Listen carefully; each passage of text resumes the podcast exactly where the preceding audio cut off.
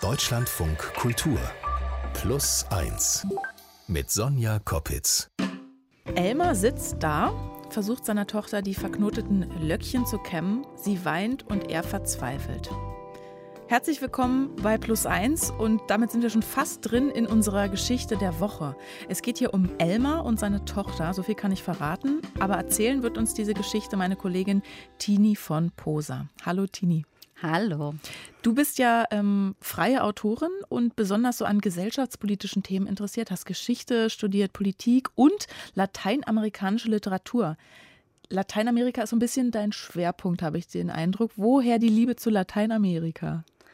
Ui, ja, ich habe äh, Verwandte in Chile tatsächlich und war mit zwölf Jahren das erste Mal in Chile und habe da schon die Liebe zum Land kennengelernt. Mhm. Also ich war da auf Vulkanen und äh, alles, äh, ja, und habe diese unglaubliche Landschaft genossen und ähm, kam auch sehr schnell ins Vertrauen mit der Sprache. Und dann habe ich den ersten Schüleraustausch gemacht, irgendwie in der Schule. Und dann bin ich danach, nach dem Abi, ein Jahr mhm. nach Chile gegangen.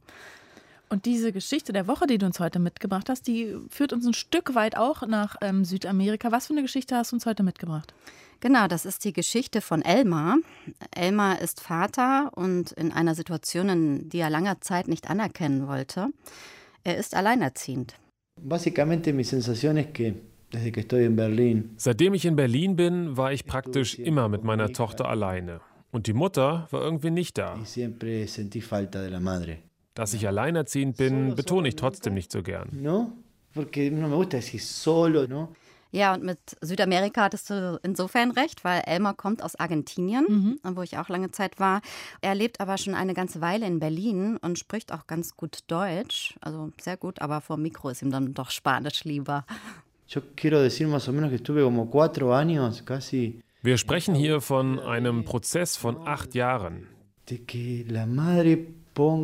Die erste Hälfte dieser Zeit habe ich mit der Suche und der Hoffnung verbracht, dass die Mutter sich doch irgendwie kümmert. Und die zweite Hälfte damit, mich daran zu gewöhnen, dass ich nun alleinerziehend bin.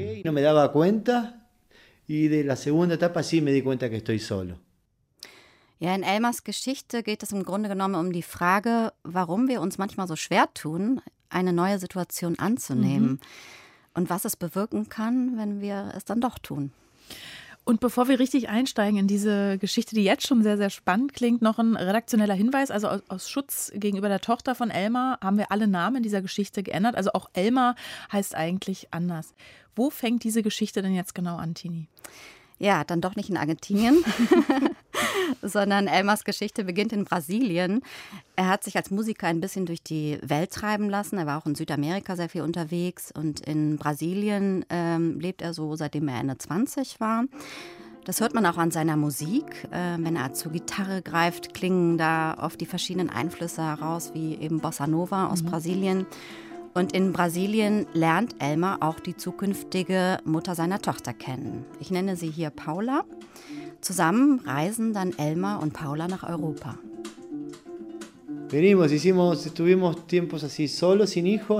Wir waren als Paar ohne Kinder so etwa drei Jahre zusammen, als wir den Atlantik überquert haben und nach Europa gekommen sind.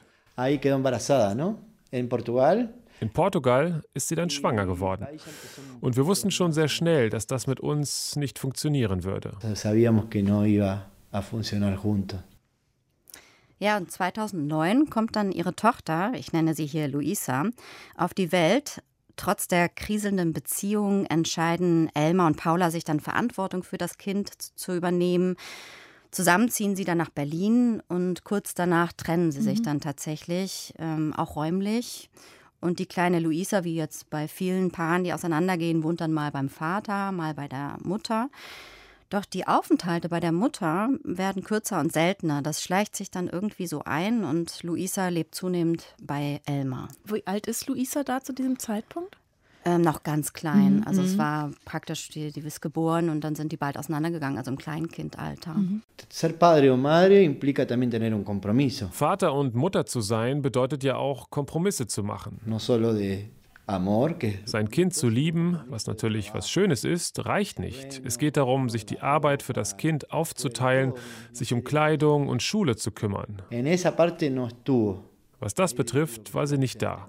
Das wurde dann vor drei, vier Jahren richtig deutlich.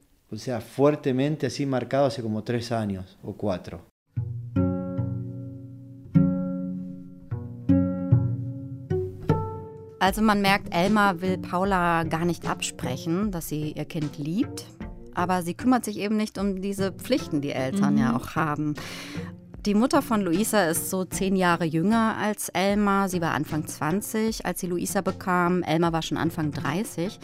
Doch der Altersunterschied oder dass sie noch so jung war, mhm. das ähm, ist für ihn eigentlich auch nicht Erklärung genug. En un momento pensé que no quería. Pero después, con el paso de los tiempos, empecé a ver que no podía. In einem Moment dachte ich, dass sie sich einfach nicht kümmern will. Doch im Laufe der Zeit wurde mir klar, dass sie sich einfach schwer tut, in die Mutterrolle hineinzufinden. Da sind Dinge aus ihrer Vergangenheit, die sie nicht bewältigt hat. No, hay cosas del pasado no resueltas ahí.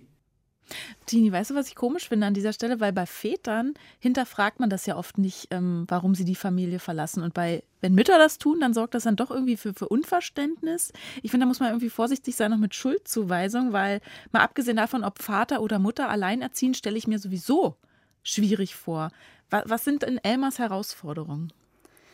Naja, ähm, das, ich finde den Punkt genau richtig, den du da ansprichst, weil ich äh, hat das auch immer so empfunden bei dieser Geschichte, dass wenn der Vater irgendwie ins Ausland geht, mhm. weil er vielleicht dort einen Job bekommen hat, da stellt er eigentlich sonst keiner groß eine Frage mhm. dazu. Und bei der Mutter wird das immer gleich so gesagt, oh, Rabenmutter. Mhm, und mhm. deswegen fand ich das auch total wichtig, dass man die hier auch nicht verurteilt. Und ähm, ja, und ich weiß da auch nicht viel darüber, was er jetzt mit der Vergangenheit meint, was sie da vielleicht nicht bewältigt haben soll. Das ist ja auch seine Perspektive. Mhm.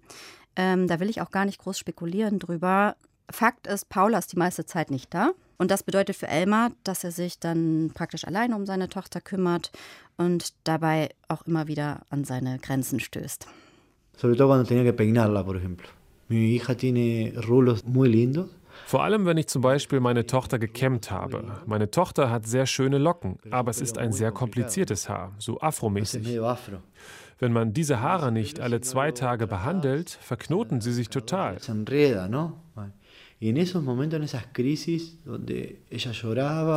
Das waren echte Krisenmomente, in denen sie weinte und ich nicht wusste, was ich machen sollte. Am Anfang habe ich noch ihre Mutter um Rat gefragt.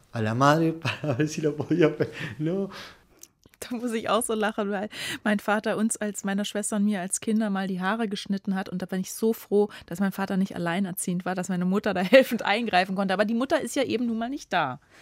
Genau.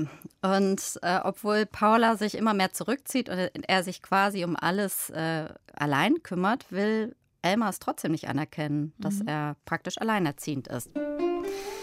Denn für ihn selber ist es eine große Herausforderung, sich auf ein Leben allein mit Kind einzustellen. Er ist eigentlich ein so richtiger Lebemann und hat sich die meiste Zeit als Straßenmusiker durchgeschlagen.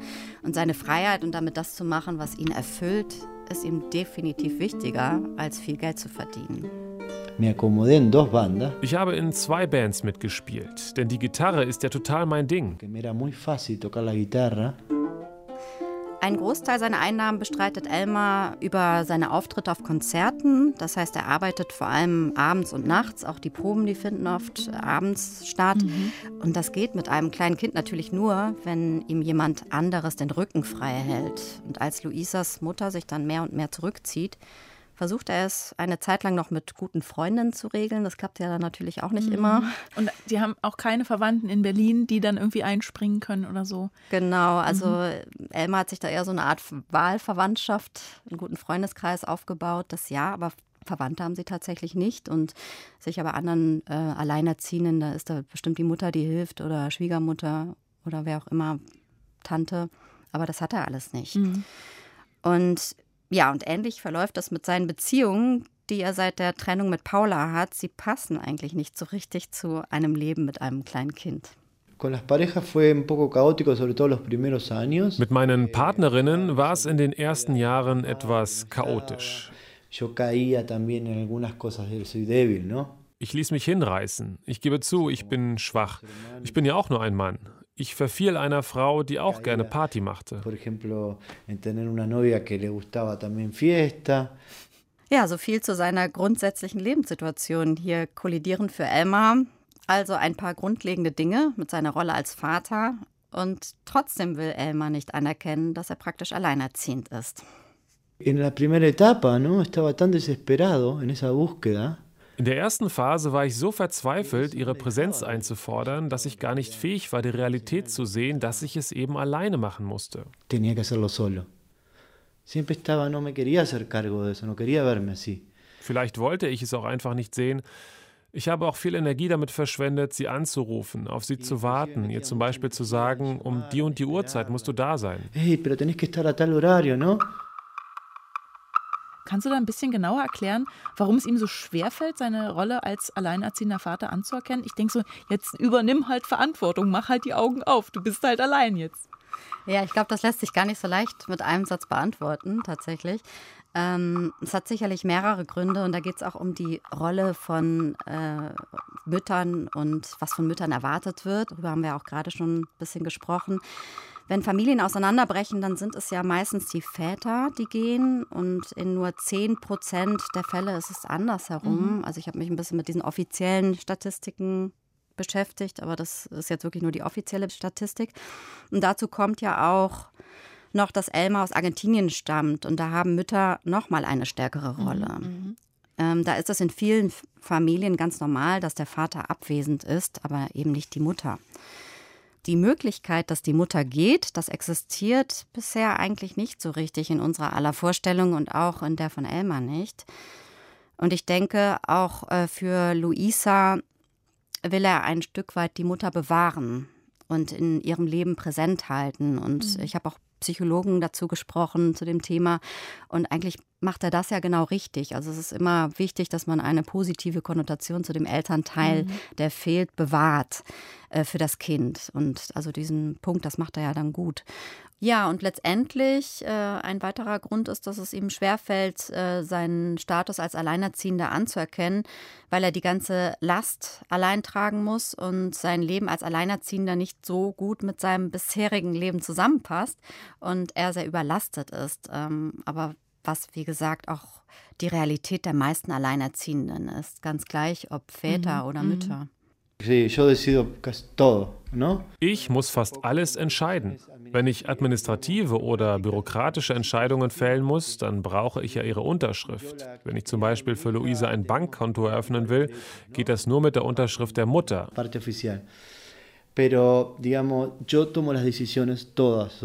Aber praktisch fälle ich alle Entscheidungen, wie zum Beispiel auf welche Schule sie geht. Und ich bin derjenige, der ihr Ratschläge gibt. Pero tomo todas las decisiones yo en lo que puedo.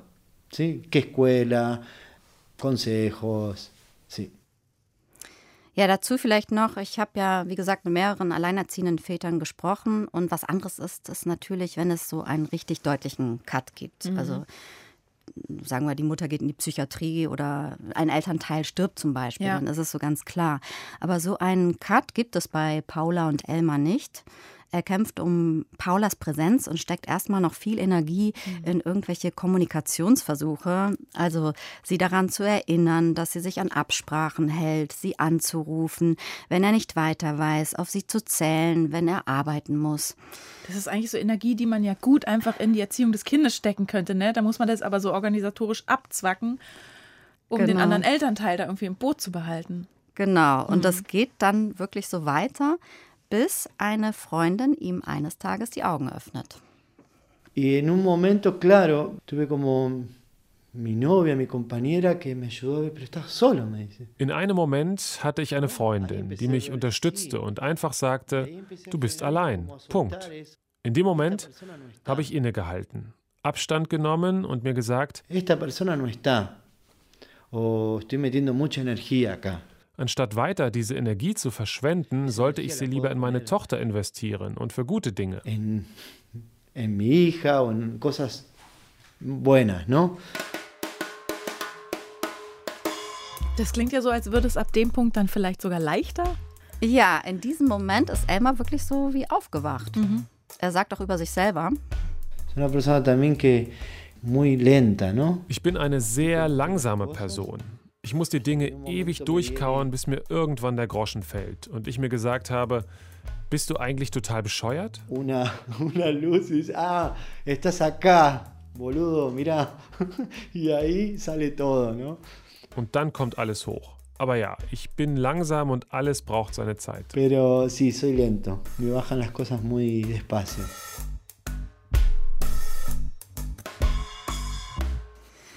Ja, anstatt die Mutter jetzt weiter um Rat zu fragen, fragt er jetzt Freundinnen oder lernt auch selbst eine ganze Menge dazu, wie zum Beispiel Luisas Haare kämmen. Dann habe ich es ganz gut gelernt. Es wurde zu einem Ritual, das eine Stunde dauerte. Ich stellte ihr einen Zeichentrickfilm an und habe mich schlau gemacht, dass es ja Öle gibt, die helfen. Aber es war eine echte Herausforderung. Después fui aprendiendo que hay aceites, ¿no? Pero eh, fue un desafío, sí. Ja, das mit dem Haarekämmen fand ich auch unter einem anderen Aspekt interessant, denn bis heute gibt es ja immer diese typischen Rollenmuster, mhm. äh, mit denen auch Elmar aufgewachsen ist. Äh, Mädchen tragen rosa, Jungs blau, Jungs spielen mit Autos, Mädchen mit Puppen. Und bei den Erwachsenen können die Väter das besser und die Mütter das besser. Äh, Mütter kümmern sich um die Haare eher als ähm, die Väter und flechten Zöpfe und ähnliches. Und Elmar hat in dieser Phase gelernt, sich eigentlich davon frei zu machen. Yo a mi barrio donde viví, y ahí sí me sería muy raro.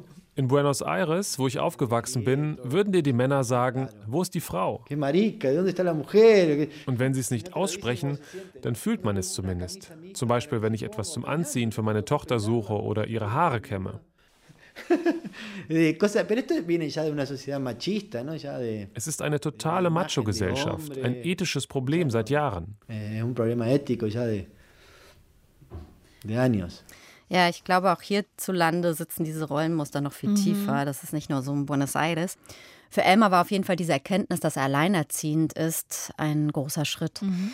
Doch äh, zu Beginn der Corona-Pandemie im Frühjahr 2020, also so vor etwa zwei Jahren, kommt es noch einmal zu einem erheblichen Einschnitt. Paula hat das Land verlassen. Als Corona begann, hat Schweden ihr eine Arbeitserlaubnis ausgestellt. Offensichtlich wurden dort Arbeitskräfte gesucht. Mit Corona war sie also weg. Entonces en el momento de Corona ahí se fue, pero anteriormente estando en Berlín nunca la sentí como que estuvo, tampoco.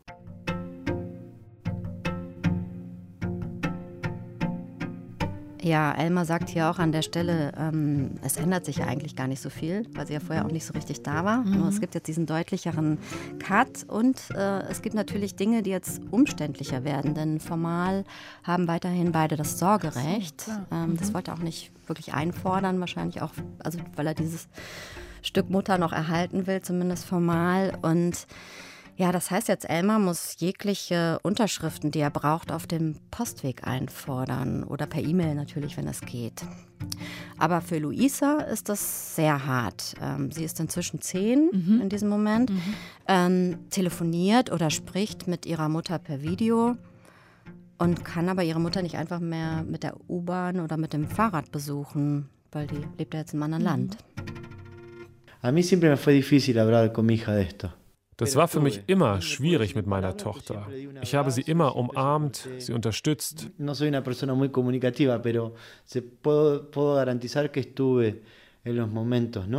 Ich bin aber keine sehr kommunikative Person.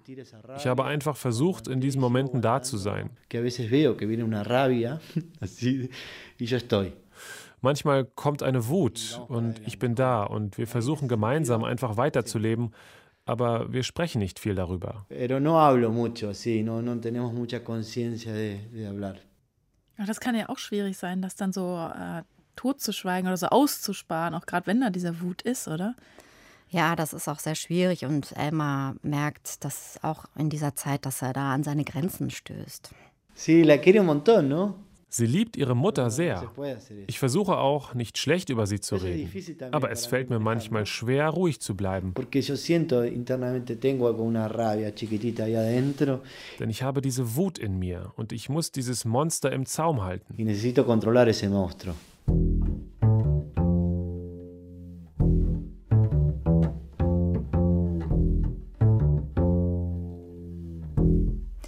Ja, für Elmar ist das natürlich eine doppelte Herausforderung. Also er muss sich als Alleinerziehender, wie gesagt, um alles kümmern, alle Entscheidungen fällen, äh, zum Beispiel welche Schule als Gymnasium in Frage kommt, äh, schauen, dass Luisa täglich versorgt ist mit Essen, Kleidung kaufen und so weiter. Und auf der anderen Seite muss er Wut und Trauer seiner Tochter auffangen. Elmar war damit verständlicherweise auch ganz schön überfordert und irgendwann hat er für sich und seine Tochter dann entschieden, professionelle Unterstützung zu organisieren. Und die beiden sind dann zum Psychologen gegangen und nach einigen Sitzungen Therapie hat Elmar das Gefühl, dass das auch geholfen hat, dass sie besser klarkommen. Sobre todo para un niño se sienten con culpa de que si alguien falta, ein Kind fühlt sich schuldig, wenn der andere fehlt. Die Therapie hat meiner Tochter geholfen, sie darin zu bestärken, dass es nicht an ihr liegt. Trotzdem bleibt der Schmerz. Igual está el dolor, ¿no?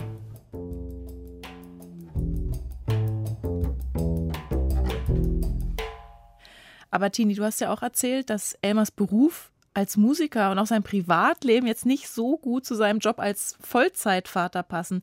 Hat denn die Erkenntnis, dass er jetzt wirklich alleinerziehend ist, irgendwas daran geändert? Also wie geht's weiter? Ja, tatsächlich, da tut sich sehr viel und interessanterweise ist es auch mal wieder ein Ratschlag einer Freundin, der ihm weiterhilft. Y que me dijo, mira, es muy fácil, organizar tu trabajo y tu vida en función de tu hija. Ahora. Die Freundin hat mir gesagt, es ist ganz simpel. Organisiere dein Leben und deine Arbeit so, dass es zu deiner Tochter passt. Diese Sichtweise fand ich eigentlich ganz reif. Ich habe also die Arbeit ganz nach meiner Tochter ausgerichtet. Ich finde es irgendwie putzig, wirklich, wie er da reagiert. Richte dein Leben einfach nach dem Kind, Punkt aus. So einfach ist es. Sagt sich so einfach, ist natürlich nicht einfach, aber er sagt, ah ja, das klingt einleuchtend. Er braucht immer so einen kleinen Push von außen, oder was? Ja, das stimmt. Mhm. Ähm, aber ganz so einfach ist das natürlich nicht. Mhm. Äh, Elmar macht jetzt einen Schritt nach dem anderen. Er steigt aus den Bands aus, tatsächlich. Anstatt der regelmäßigen nächtlichen Auftritte gibt er jetzt Gitarrenunterricht an einer Musikschule. Äh, darüber hinaus komponiert er Musik auch für Filme und repariert auch manchmal Computer. Finanziell ist das schwieriger, aber das finde ich nicht so wichtig. So kann ich sie immer an der Schule abholen, ein Eis mit ihr essen und am Nachmittag einfach da sein.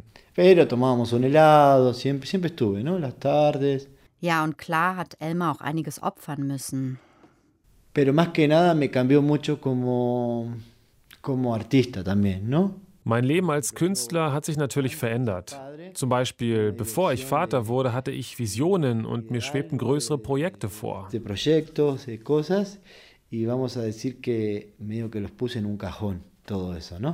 Die habe ich erstmal in die Schublade gelegt.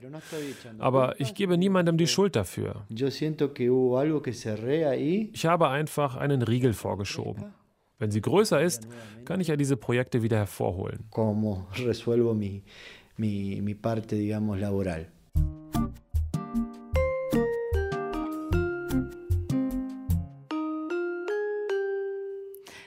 Ich denke da so die ganze Zeit, willkommen im Leben. Also ich meine, ich habe keine Kinder und ich habe da leicht reden, aber auch ohne jetzt so diese Rollenklischees auspacken zu wollen, aber irgendwie denke ich die ganze Zeit, ja, ist doch auch klar, wenn da ein Kind ist, dass das Leben jetzt nicht so weitergehen kann wie bisher. Und als Musiker dann wahrscheinlich ja schon erst recht nicht. Ja, das stimmt, aber was wäre die Alternative gewesen? Mhm. Jetzt, also ich denke, es ist auch ähm, ganz wichtig, dass sich Eltern irgendwie da treu bleiben und dann nicht denken, okay, wenn ich jetzt ein Kind bekomme, dann muss ich jetzt komplett meinen Beruf mhm. ändern. Also ich denke, da muss, das ist schon ganz gut, da irgendwie so ein Zwischenweg. Mhm. Wenn es irgendwie geht, aber er scheint es ja auch gut hinzukriegen mit eben diesen anderen Projekten jetzt und andere Anstellungsverhältnisse und so weiter und so fort.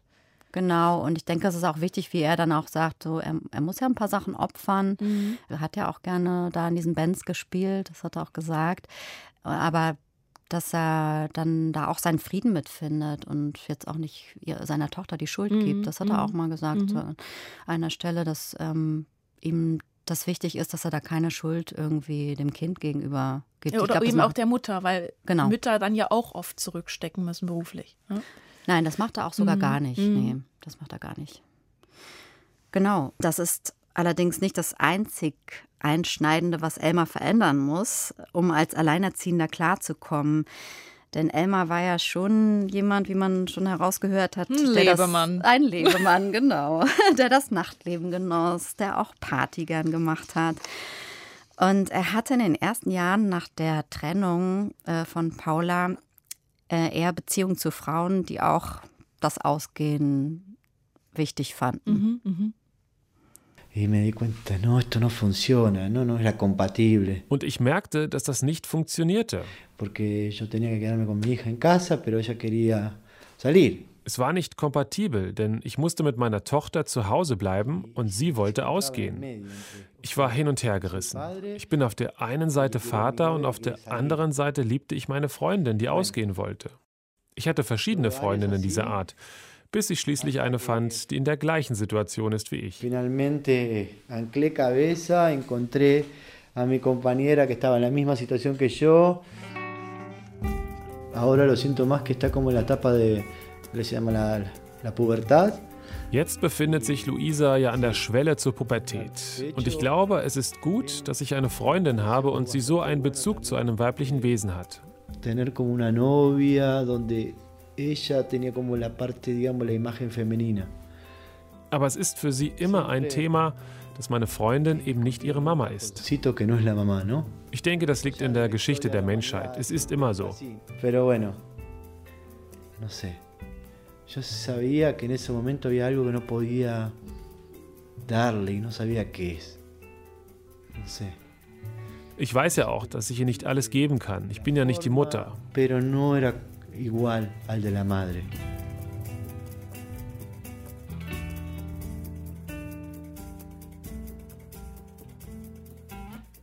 Also Elmar lernt ja da dann wirklich, dass weder er noch jemand anderes noch irgendeine andere Frau diese Mutterrolle irgendwie so voll ersetzen kann oder so voll drauf einsteigen kann. Aber was würdest du denn sagen? Braucht dann ein Kind immer Vater und Mutter oder braucht ein Kind zwei Elternteile? Ich denke, es geht noch nicht mal so sehr um dieses Vater oder Mutter. Es mhm. gibt natürlich, was Vater oder Mutter natürlicherweise mitbringt. Der Körper ist anders gebaut oder mhm. was weiß ich. Mhm. Aber ich glaube immer, zwei Menschen bringen auch zwei verschiedene mhm. Dinge mit, die dem Kind dann auch total gut tun. Und die kann man dann auch nicht einfach ersetzen. So die Dinge, die der andere vielleicht ihr gegeben hat. Und mal abgesehen davon, dass man sich zu zweit natürlich auch die Arbeit teilen kann, aber auch die Freude. Man sagt ja, wenn man Freude teilt, verdoppelt sie sich. Das ist ja dann da gerade jetzt nicht so. Was würdest du sagen, ähm, was ist denn das für eine Geschichte? Ist diese Geschichte von Elmar und seiner Tochter jetzt symptomatisch für ganz viele Alleinerziehende? Oder ist es schon doch nochmal ein Unterschied, weil er ein alleinerziehender Vater ist? Ja, also, dass ein alleinerziehender Vater ist, das ist ja irgendwie also ein Unterschied zur alleinerziehenden Mutter, weil es einfach so selten ist. Mhm. Also wie gesagt, ich habe ja mit mehreren gesprochen und viele haben auch gesagt, es gibt da schon auch noch Vorteile, also die können auch positiv oder negativ sein. Es ist ja immer schwierig, vielleicht mit etwas umzugehen, was selten ist oder was noch nicht so äh, eine starke gesellschaftliche mhm. Akzeptanz hat. Und da muss man wahrscheinlich auch mit sehr viel Selbstbewusstsein durchs Leben gehen und sagen, so ist jetzt meine Situation, Punkt. Ja, du hast ja auch eingangs gesagt, eigentlich ist es auch eine Geschichte darüber, ne, so man hat eine Erkenntnis und die muss man dann irgendwie umsetzen. Oder da ist ein Wendepunkt im Leben, wo Elmar halt gesehen hat, okay, ich bin jetzt einfach alleinerziehend. Es ist so, die Realität anzuerkennen und dann irgendwie seinen Umgang damit zu finden. Wo steht denn Elmar jetzt eigentlich gerade mit seiner Tochter Luisa? Ja, also Elmar hat anerkannt, dass er alleinerziehend ist mhm. jetzt tatsächlich und er hat sich auch der Situation angepasst, sich arrangiert und ihm ist bewusst, seine Tochter ist jetzt zwölf, dass die Phase der Pubertät ja noch vor ihm liegt. Er hat vielleicht nicht Angst, aber doch einen gewissen Respekt dieser Phase gegenüber und er versucht einen realen Blick darauf zu haben, dass da noch die ein oder andere Herausforderung auf ihn zukommt. A veces pienso, es difícil, estoy en un momento difícil con ella, ¿no? No, no me interesa ser un papá helicóptero. Manchmal denke ich, ich stecke in einem sehr schwierigen Moment mit ihr. Ich versuche mich damit zu arrangieren. Ich will kein Helikoptervater sein. Aber mir ist es wichtig, dass sie auf dem richtigen Weg geht. Die Welt hat ja so viele gute und schlechte Dinge zu bieten. Es difícil, ¿no? Tratar de decirle, no, por ahí no, por acá. Es ist schwer, ihr mitzuteilen, hier nicht, dort ja, ohne dass sie das Gefühl bekommt, dass ich mich einmische. Ich würde sagen, wir haben ein Vertrauensband. Sie soll wissen, dass sie auf mich zählen kann, sie soll mich nicht raushalten. Ich bin da. Eso sería mi, mi sueño, que, pueda, que, que, no me, que no me deje afuera, que pueda contar conmigo. Vielen Dank, Tini von Posa, dass du uns diese Geschichte der Woche erzählt hast. Sehr gerne. Das war plus eins für diese Woche, aber wie Sie wissen, hat dieser Podcast ja noch einen Zwilling. In unserem anderen plus eins Podcast mit Lieblingsgast habe ich die TV-Journalistin Julia Zipfel zu Gast. Sie erzählt von ihrem Leben mit einer sehr, sehr späten Asperger-Diagnose.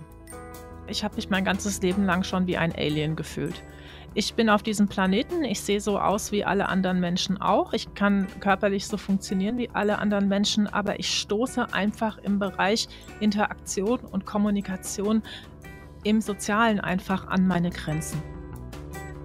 Der Plus 1 Podcast um Menschen und Geschichten, den finden Sie auf allen Feeds in der Deutschlandfunk Audiothek und auf deutschlandfunkkultur.de slash plus 1. Was ich damit sagen will, Sie finden uns schon irgendwo, wenn Sie mögen.